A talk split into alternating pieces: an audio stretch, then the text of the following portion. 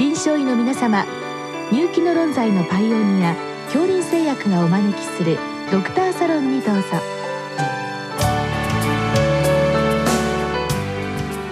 今日はお客様に東京大学保健健康推進本部教授柳本慎太郎さんをお招きしております。サロンドクターは青い会柏田中病院糖尿病センター長山内俊和さんです。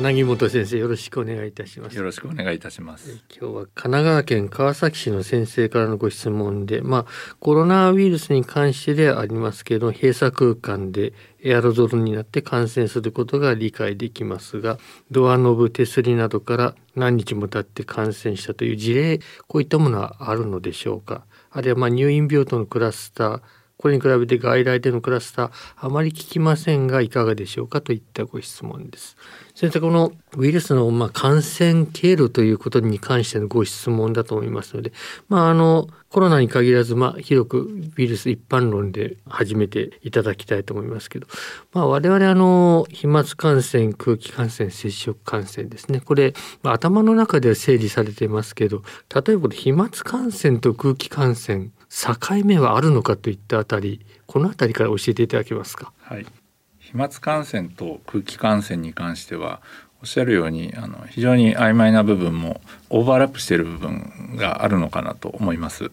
でまあ、決定的な違いというか、まあ、空気感染の場合には非常に小さい飛沫核が長時間空気中に漂っていてもなお感染性が維持されているこの部分が空気感染の特徴ということになるかと思います。代表的な病気としては結核ですとか麻疹水疱瘡こういったものが該当すると思います。で飛沫感染の場合は飛沫そのものは、えー、咳ですとかくしゃみこういったもので飛ぶ鼻水唾液の飛沫。これがまあ直接相手の粘膜に入ることで感染を起こすというものですので、まあ、粒子の大きさがあまあ違う結果的にはその飛行時間飛沫感染の場合には極めて短い時間限定された距離になる空気感染の場合には空気中を漂っているので、まあ、空間を共にする方にも感染が起こりうるという違いがあるのかなと思います。これ先生分かりにくいのですけどビールス非常に小さいですね。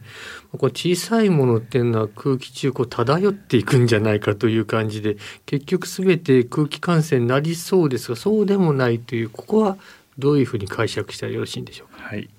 えー、患者さんから病原体がどのように出ていくかということですが、うん、えー、ウイルスがそのまま目や鼻口から出ていくということではなくてえ咳ですとかくしゃみこういったもののしぶきに乗って、えー、まずは体の外に出ていくというのが基本になります。この際にこの非常に細かい粒子あるいは大きい粒子でも、えー、蒸発などでだんだん空気中にこう拡散していく過程でそういう小さい粒子になってもなお感染性を持っているようなものが、まあ、空気感染を起こすウイルス。でそこまでいってしまうと感染性がこう維持できないようなものが飛沫感染にとどまるというあたりが違いでしてあの、まあ、おっしゃるようにウイルスは非常に小さい粒子ではあるんですが、うん、実際にその環境中に出ていく過程では、えー、人の咳ですとかくしゃみこういったものを利用して広がっていくというところですので、うん、まあ、病原体が、えー、細菌かウイルスかということよりはその後、えー、どのようにして拡散していくか。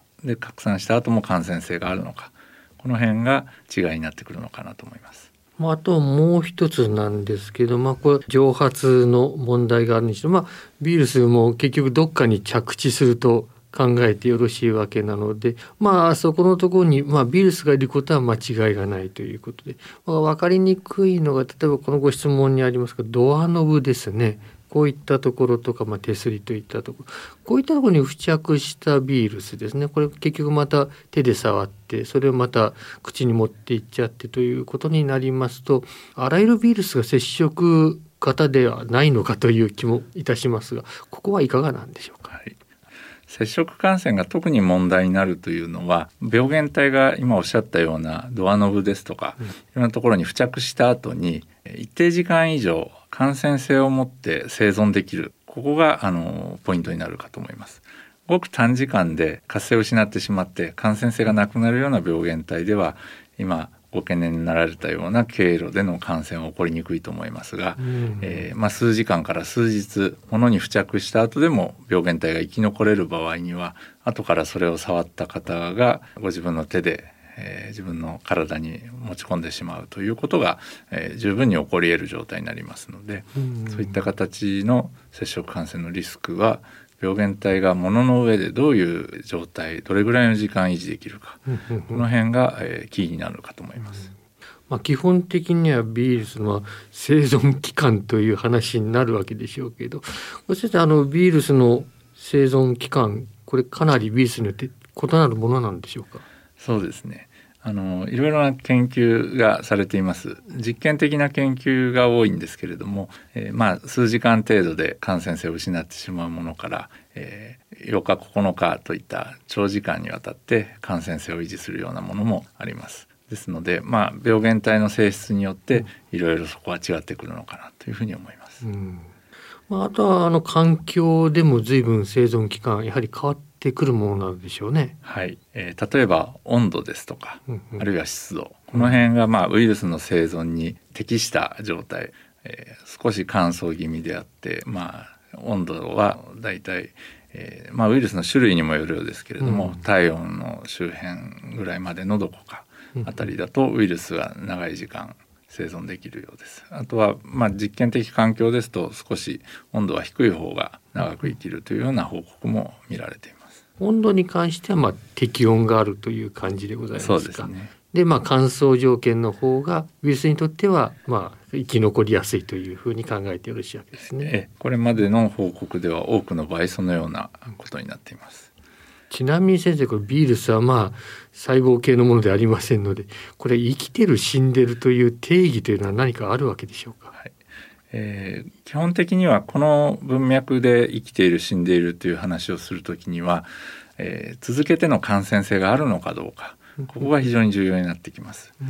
えー、もういろいろ新型コロナウイルスのことで、えー、耳にされている方が多いかと思いますが遺伝子を調べる PCR 検査、うん、こういったものはえー、遺伝子の断片であったり、まあ、死んだウイルスであっても PCR がかかった場合には陽性という結果になりますので、うん、まあ、そういった検査だけでは生きているかどうかまでは確認ができません。うんうんですので、えー、例えばある飼料ドアノブの拭い液ですとか、うん、こういったものを、えー、細胞にかけて感染が成立するかどうかというようなことまでを試さないと、えー、そこにいたウイルスが生きていたかどうかということまでは確認ができません、うん、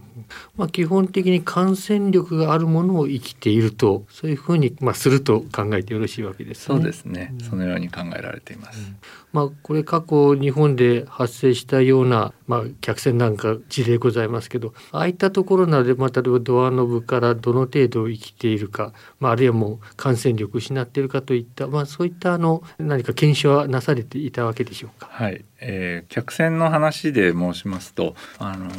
国立感染症研究所が、えー、乗客が退去した後に検体をいろいろな場所から600箇所ぐらいから検体をこう取ってそのうちの1割ぐらいで、まあ、先ほど申し上げた PCR のような形でウイルスが検出されたというようなことが報告されています。ただ、えー、実際にはその検出された検体で細胞に感染をさせることはできなかったようです。うんうん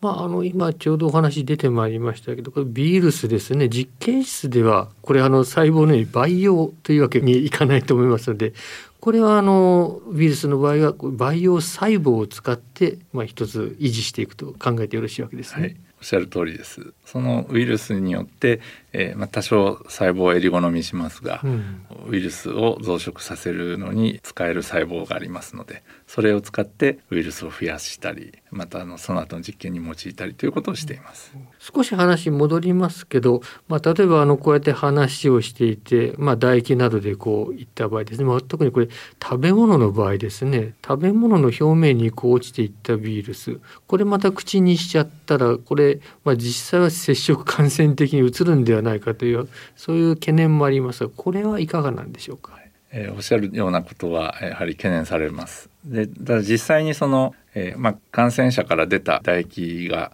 食べ物の上で生きているかどうかということに関して申しますと、まあ、食べ物が、まあ、非常に熱い食べ物であったりとか、えーそういうものの場合にはなかなかウイルスが生きた状態で存在するのは難しいのかなと思います。一方で直接口に運ぶものですからあまりその物の上についたのでは問題にならない程度の量であっても直接口の粘膜に、えーたどり着く可能性がありますので、うんそういう点では食べ物への付着っていうのは、えー注意が必要なのかなというふうに思っています。ウイルスにとって食べ物というのはまあ生きやすい場所と考えてよろしいんでしょうか？えー、と実際には最適な環境は、えースムーズな表面プラスチックのようなものの方がいいんじゃないかと考えられていますので、うんえーパンにしても肉でも野菜でもあのデコボコしたものはひょっとしたらえー少し生存には不利な環境なのかなと思います。アクリル板がかえって危ないということはないわけでしょうか。アクリル板自体はウイルスの生存には有利だと思います。ただアクリル板は我々がその後触れたり舐めたりする場所ではないのでここにいくらウイルスがついてても構わないということかと思います。最後に先生この入院病棟のクラスターに比べて外来のクラスターあまり効きませんかというご質問これはいかがですか？はい、えーまずあの入院病棟の場合クラスターの多くはこの今回のご質問のような形の接触感染というよりは、えー患者さんをケアする中で、えー非常にこう近接して生じるような接触感染であったりエアロゾル感染空気感染的なものも含めて原因になっていると思いますのであの、まあ、ちょっとクラスターが起こる経路がかなり違うのかなということは一つあります。あとは外来でのこういった事例新型コロナウイルス感染に関してはほとんど耳にしませんが、これはやはり実際にはあの物から人への感染というのはかなり少ないということがいろいろ研究でも報告されていますので、えー通常の清掃ですとか、えー消毒が行き届いている環境でかつ利用される方も手の衛生を気をつけているということであれば、まあ、基本的には安全な環境と考えていいんではないかと思います。どうも先生今日はありがとうございました。ありがとうございました。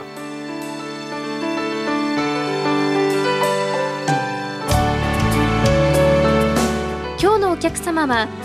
東京大学保健健康推進本部教授柳本慎太郎さんサロンドクターは青い会柏田中病院糖尿病センター長山内俊和さんでした。それではこれで恐林製薬がお招きしましたドクターサロンを終わります。